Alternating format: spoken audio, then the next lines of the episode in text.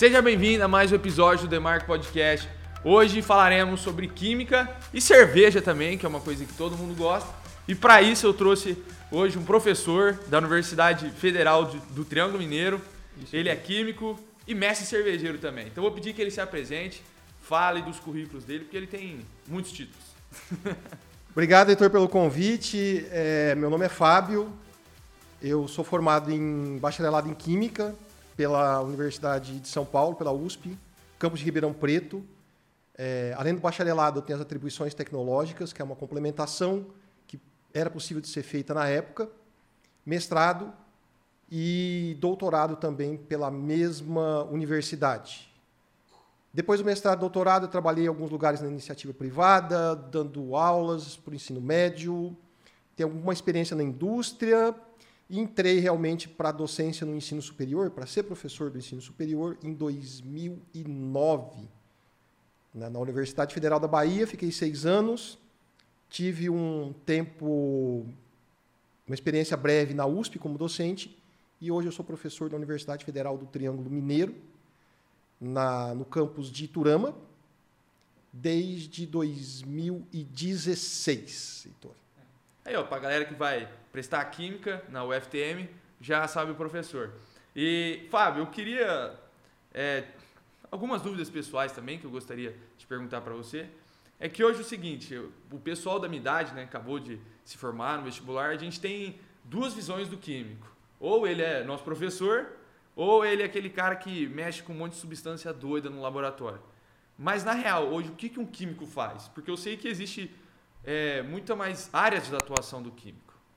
Sim, Heitor. É, a área da a química, né, enquanto área de atuação, é uma das áreas mais amplas do mercado de trabalho hoje, tanto nacional quanto mundial.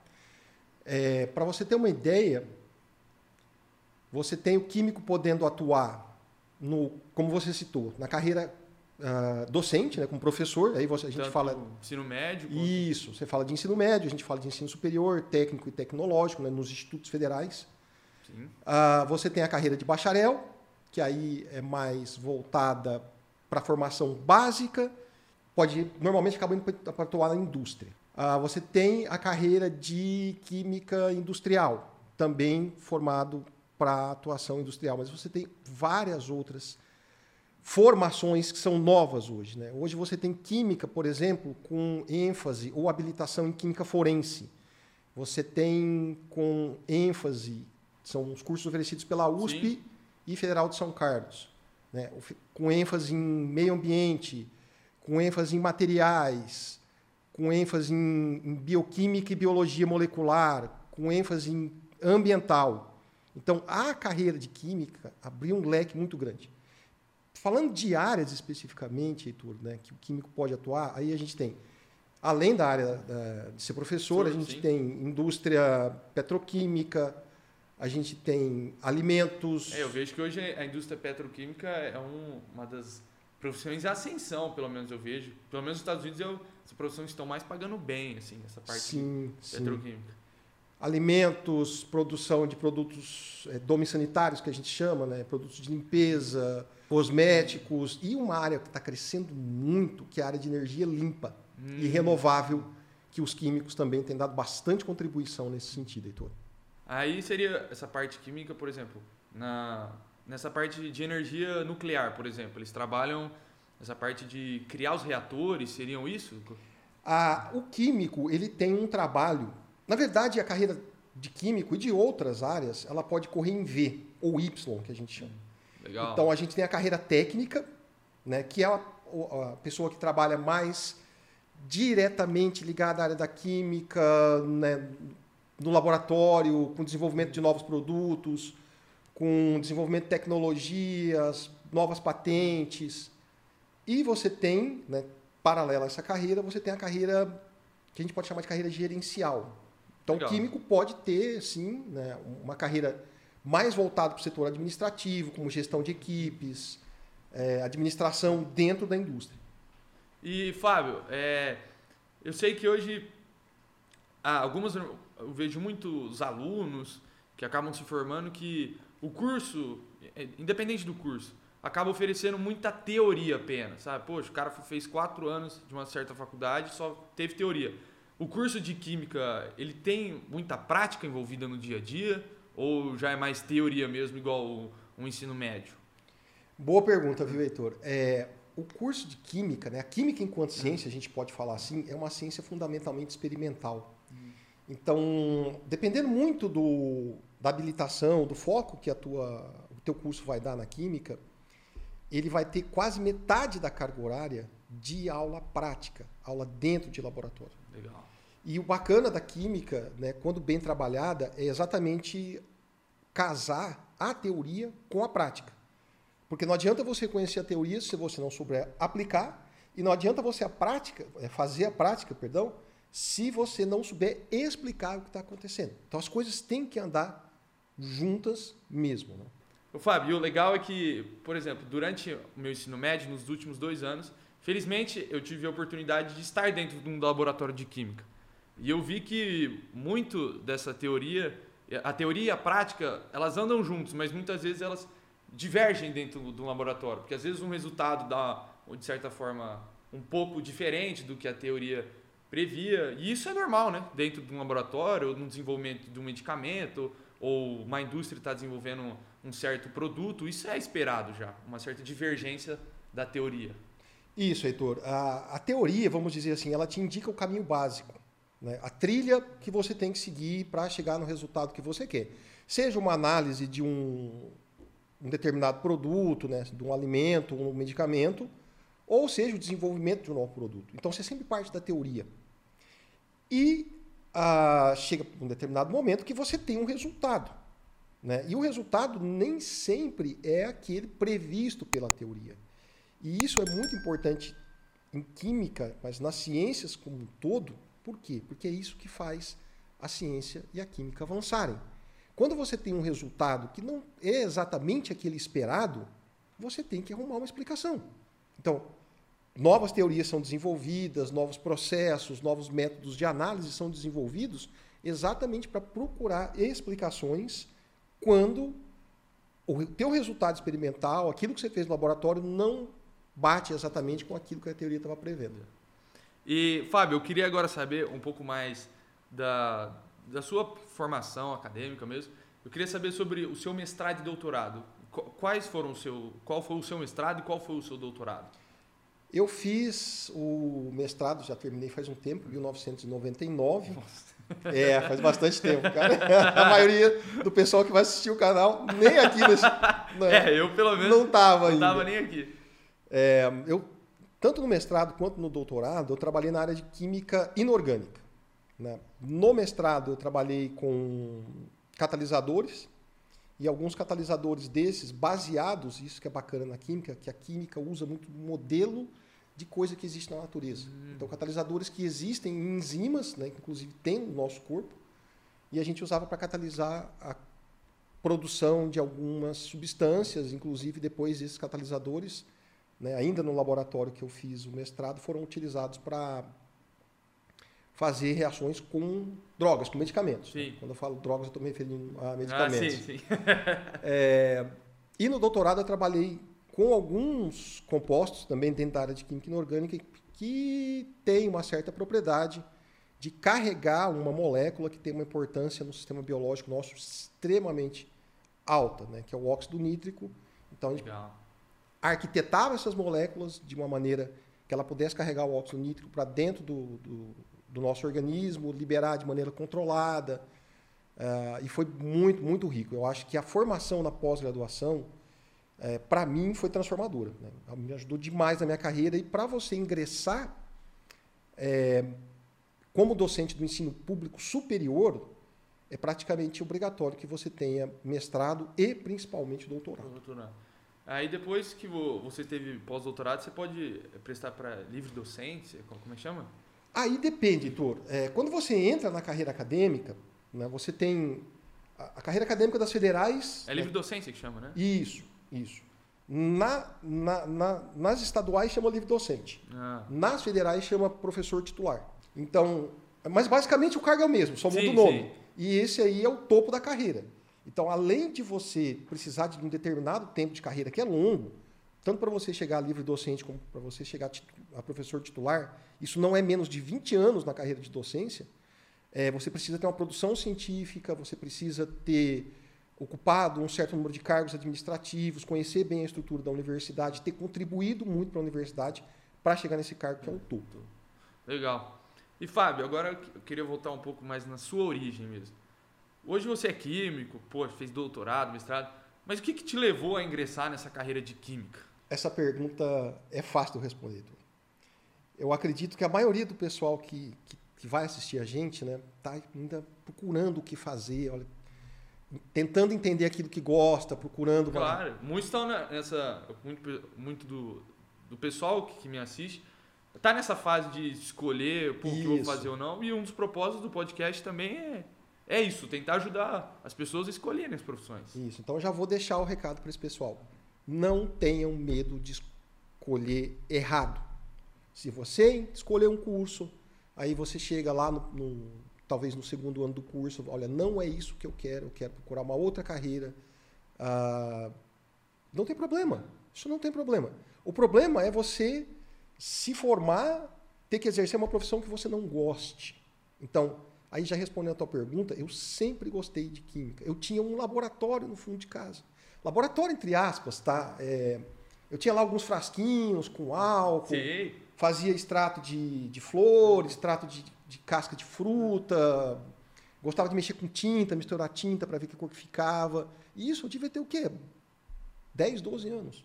Então, para mim, escolher química foi um negócio super natural, muito de boa. É, sempre, sempre soube que eu queria fazer química.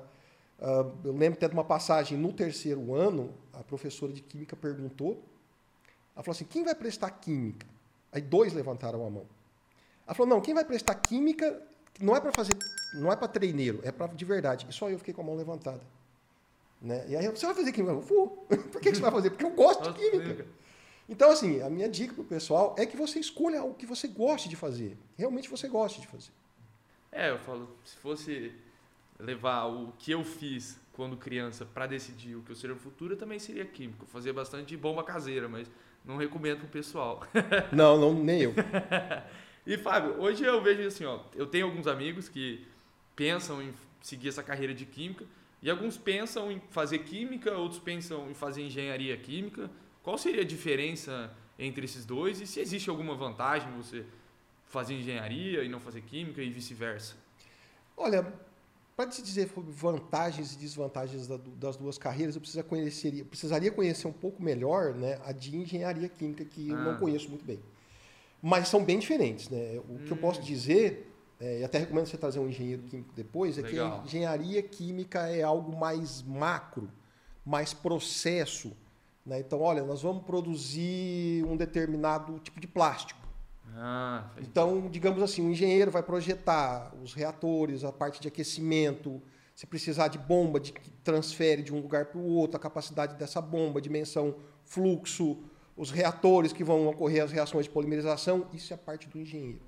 Mas o químico, né, nesse caso do, do, do, plástico, do polímero, o químico vai dizer, olha, né, o polímero tem essas determinadas propriedades, vai fazer uma série de testes, tem essa resistência, é, tem essa temperatura de fusão, então vamos mudar molecularmente a estrutura do polímero lá, né, as moléculas que formam, para isso, para dar uma outra característica de resistência, ou, ou a característica material precisa ser. Então, digamos que o químico Mas é mais nível micro, anatômico mesmo, vocês trabalhando. Molecular e atômico. Ah, molecular. Molecular e atômico é mais a área da química. Hum. Ah, é, é, óbvio que existem tantas áreas, tantas é, frentes de atuação, mas para comparar com a engenharia química, eu acho Sim, que esse seria o melhor paralelo. Isso, isso. E tem muitas é, coisas que eles também têm em comum, a engenharia química com a química. Tem muita. Tem muito, não, muito. Todos trabalham ali o processo Entendi. de produção então, e análise de produtos químicos.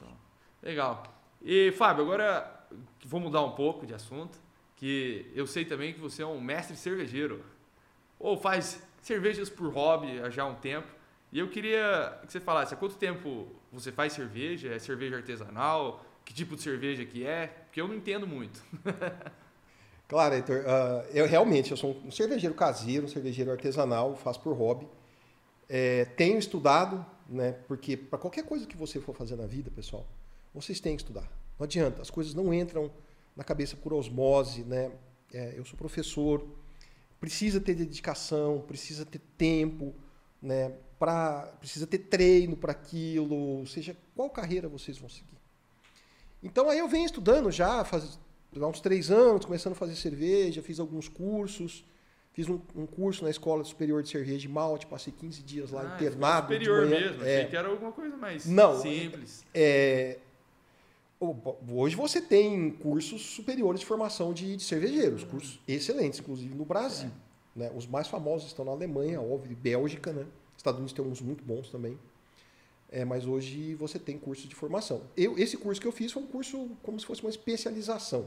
Eu já conheci um pouco de cerveja, né? fabrico em casa, com Ah, equipamento artesanal, lotes pequenos, 20 litros, né? para consumo meu e da família só. E, nesse caso, a minha formação de químico ajuda demais. é, eu ia perguntar isso. Ajuda demais. Inclusive, Heitor, eu tenho alguns colegas que têm cervejarias, né? Então tem cervejarias já registradas no Ministério da Agricultura, Pecuária e Abastecimento, o famoso MAPA. E quando a coisa da química aperta, eles batem, né, me ligam, falam, Fábio, ó, o que, que você acha? O processo assim, não sei o quê, tá dando isso. Então a parte da química eu tenho condição de, de ajudar esse pessoal. Aí eu, eu fiquei, fiquei um pouco curioso. Hoje o equipamento que você tem, seria o quê? Um equipamento grande, assim? Porque normalmente eu, eu já fui, não visitei é, essas fábricas de cerveja, mas eu, eu já vi por fora vídeo que, meu, tem um maquinário absurdo pra você fazer Tem. uma produção de cerveja, igual já vi em algumas fábricas da Ambev, tem um maquinário tudo quanto é. Então eu falo, não- pelo menos pra mim não me parece tão simples produzir uma cerveja caseiramente, ou artesanal, não sei o nome certo. Ah, você, é, normalmente a gente fala cerveja caseira ou artesanal, é o termo que, que se usa, principalmente quando você faz em escala pequena. Né? Ah, mesmo para cervejaria caseira, você tem equipamentos de diversos níveis tecnológicos, vamos chamar assim. O porte é você que escolhe. Eu vou fazer 50 litros, eu vou fazer 20 litros, Faz eu vou fazer 100 litros. Né? Então, o porte é você que escolhe. A tecnologia, aí existe diferentes tecnologias, aí isso muda o nível de controle da produção de cerveja. Mas a maioria dos caseiros fazem o quê? Compra um fogão industrial, compra os caldeirões, e dois, três caldeirões, um, você precisa de um lugar para fermentar, Ah, você precisa de uma geladeira né, para fermentar, e basicamente é isso que usa para fazer cerveja caseira. E tomei cervejas caseiras feitas dessa forma, excelentes. Né? Você falou de uma indústria muito grande, uma tecnologia avançadíssima para produzir bilhões de litros, consegue fazer um produto que é extremamente bem padronizado, pode ser do seu gosto ou não, isso é outra história, né? mas o produto deles é de qualidade e é extremamente bem padronizado, ou você pode fazer ali seus 20 litrinhos no seu fogão com os seus caldeirões. Aí, qualquer um pode fazer cerveja em casa assim, ou precisa ter um curso igual você fez antes? Olha, hoje em dia, Heitor, é, você acha muito material bom, óbvio, você tem que filtrar né, na internet. Ah, sim. Então você acha tem canais do YouTube que são excelentes, né? O do, do professor universitário, o, o Jamal. Não Né? conheço. Quem, quem já fez cerveja em casa muito conhece muito. Ele tem uma, uma série há um bom tempo já falando de produção de cerveja caseira. Ele é muito muito bom o canal dele. E você tem que estudar, não tem jeito. Né? Você tem esse material, você pode ir desenvolvendo, você pode fazer cursos. Eu tenho colegas que são engenheiros, eu tenho colegas que são matemáticos que fazem cerveja. E aí, assim, pessoas que fizeram a sua formação acadêmica básica e depois se especializaram, foram fazer cursos, foram estudar e são excelentes cervejeiros. É mais como um hobby. E hoje você faz isso como um hobby. Eu faço isso como você hobby. mesmo. Pra mim mesmo. Eu faço E isso se eu, hobby. por exemplo, eu quero produzir em larga escala para comercializar, eu preciso ter aprovação de algum órgão, assim, sei lá? Precisa. É, se você for fazer para o seu consumo, é, para o seu consumo da sua família, por exemplo, você não precisa ter nenhum tipo de registro em órgão público, que seria o Ministério da Agricultura, Pecuária e Abastecimento, que é o MAPA. A partir do momento que você é, objetiva comercializar isso, você tem que ter o registro. Você tem que ter o registro. Você tem que registrar o seu produto, eles vêm visitar a sua, a sua fábrica, eles fazem a inspeção, tem que ter autorização da vigilância sanitária municipal. É, é um processo bem burocrático, mas é necessário. Cara, com certeza. É, por conta que um dos meus maiores medos, assim, de tomar cerveja artesanal de qualquer lugar é exatamente desse problema de intoxicação que a gente viu com a, a, é a Baker. A Baker. A Baker que teve de, de, de Minas, né? Que acabou morrendo. Ou, ah, acho que acabou morrendo o pessoal que tomou cerveja, mas muitos também tiveram intoxicação, acabaram parando na UTI por conta que acho que uma falha no, no processamento. Você lembra o que, que aconteceu? Heitor, esse é um assunto bastante delicado para discutir. É, sim. Mas é, sim, houve um, já está demonstrado, inclusive, que houve um, um, processo, uma falha no processo é, da empresa. E a Baker já não, é, não era tão uma cervejaria artesanal, ela já produzia um, um volume, ah. não lembro agora exatamente, mas era um volume alto, talvez 180 mil litros mês, não sei se esse é o, o valor, né, o que já não é mais artesanal, é muita, é muita cerveja. E o que aconteceu nesse, nesse problema é que o produto de refrigeração, né, porque tem uma etapa de refrigeração da cerveja, ele entrou em contato com a cerveja. Esse produto deveria correr separadamente e ocorreu um vazamento. Esse produto entrou dentro da cerveja e é um produto que causa uma série de problemas no organismo da pessoa. Entendi. E, e Fábio, eu queria saber um pouco mais na como que realmente é feita a cerveja, assim, que ingredientes que você, que você põe. Porque minha mãe, por exemplo, ela, ela já fez licor em casa. É diferente do que a cerveja, não existe todo esse processamento. Eu queria saber, hoje você usa o que? É malte? Que, como é que faz? Álcool mesmo? Bacana. É. é, a cerveja tem quatro ingredientes básicos. Né? Água, malte, lúpulo e levedura. Esses quatro são básicos. A partir daí, você abre um leque enorme. Né? Você pode colocar frutas. Nossa, é, eu vi, tá na ah, moda isso aí agora com é, cerveja com um monte de fruta. Um cerveja com fruta. Então, o que, né, de uma maneira bem simplificada, o que você faz é cozinhar o malte na água, com uma temperatura adequada, com um pH adequado, por um determinado tempo. Então, nesse cozimento, você tem a atuação de enzimas chamadas de amilases. Então, elas quebram o amido do malte, transformando esse amido em açúcar. Legal. Depois desse período, você remove os grãos. Então você tem como se fosse um chá de malte, que a gente chama de mosto. Então esse mosto tem muito açúcar. Ah. Você faz a fervura do mosto, porque você precisa de um mosto que seja ah, livre o máximo possível de outros micro-organismos. Né? Então você, quando ferve, você tira aromas indesejáveis, você mata praticamente qualquer microorganismo que, que tinha lá.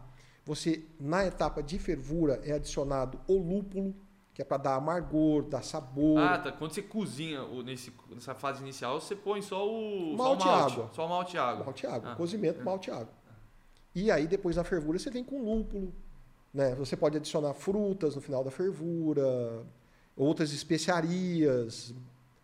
E depois da fervura, você faz um resfriamento e você adiciona a levedura para fazer a fermentação.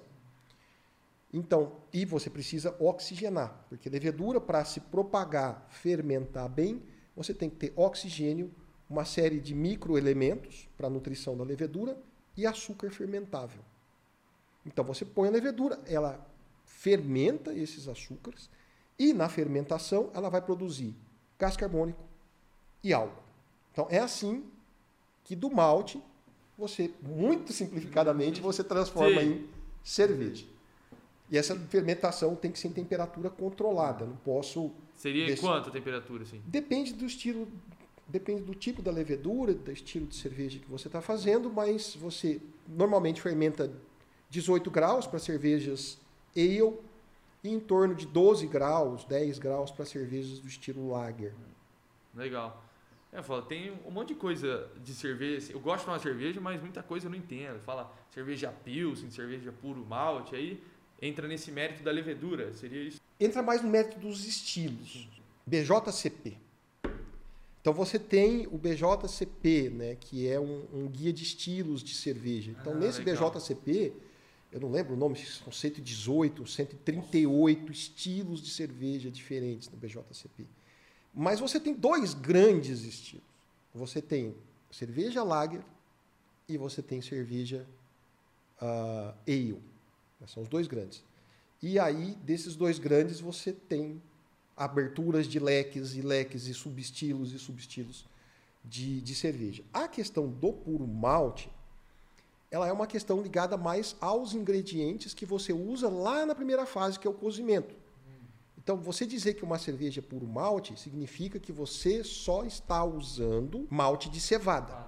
Você está usando só malte de cevada.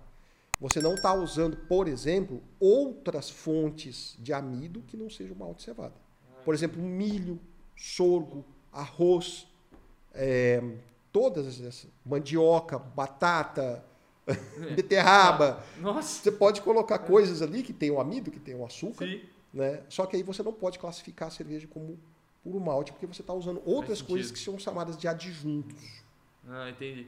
E, Fábio, alguma vez é, você já, durante o processo, assim, você, sei lá, já deu ruim? Por exemplo, a cerveja estragou e não deu para beber. É comum isso? É, felizmente foram poucas vezes. Bem poucas vezes, Heitor. É, sim, por isso que você tem que tomar muito cuidado com o teu processo, principalmente na limpeza do teu material. Né? Porque quando você faz o mosto e esfria o mosto, você tem um caldo ali que pode criar praticamente qualquer microorganismo. Rico em açúcar, temperatura adequada, rica em nutriente, e é onde você coloca. E não tem conservante essa cerveja? Não, nem. Não, tem, nem não, não, a gente caseiro nem, nem se nem fala. Aí dura É, quanto tempo, fala. assim? Uma- você pode, sei lá, deixar na geladeira quanto tempo uma cerveja dessa? Ah, depende muito do teu processo. Se você fez um processo bem feito, e depende do estilo da cerveja, óbvio. Se você fez um processo bem feito, ela dura mais tempo. Ah, às vezes um mês, às vezes dois na geladeira, ela, ela, ela, ela conserva bem. E se você fizer mais cerveja com muito mais álcool, por exemplo, com 10%, eu já tomei cerveja que eu fiz com 10% de álcool depois de um ano de garrafa. E a cerveja estava excelente. Então, já deu ruim sim, a gente já teve um problema chamado de gushing. O que significa O isso? gushing é um, o gushing pode ser é, várias várias coisas, mas uma delas é contaminação por microorganismo externo, levedura selvagem. E aí o que que o- né, nesse caso, esse tipo de microorganismo, ele come o açúcar que as outras leveduras não comem, que a gente chama de açúcar não fermentescível. Come amido, então a cerveja fica aguadíssima, não tem corpo nenhum. E à medida que ele come isso, ele também vai gerando gás carbônico. Hum, E normalmente e ele fez isso dentro dessa garrafa, dentro da garrafa, já depois a gente tem engarrafado. E nós tivemos problema de explosão, de explosão de garrafa.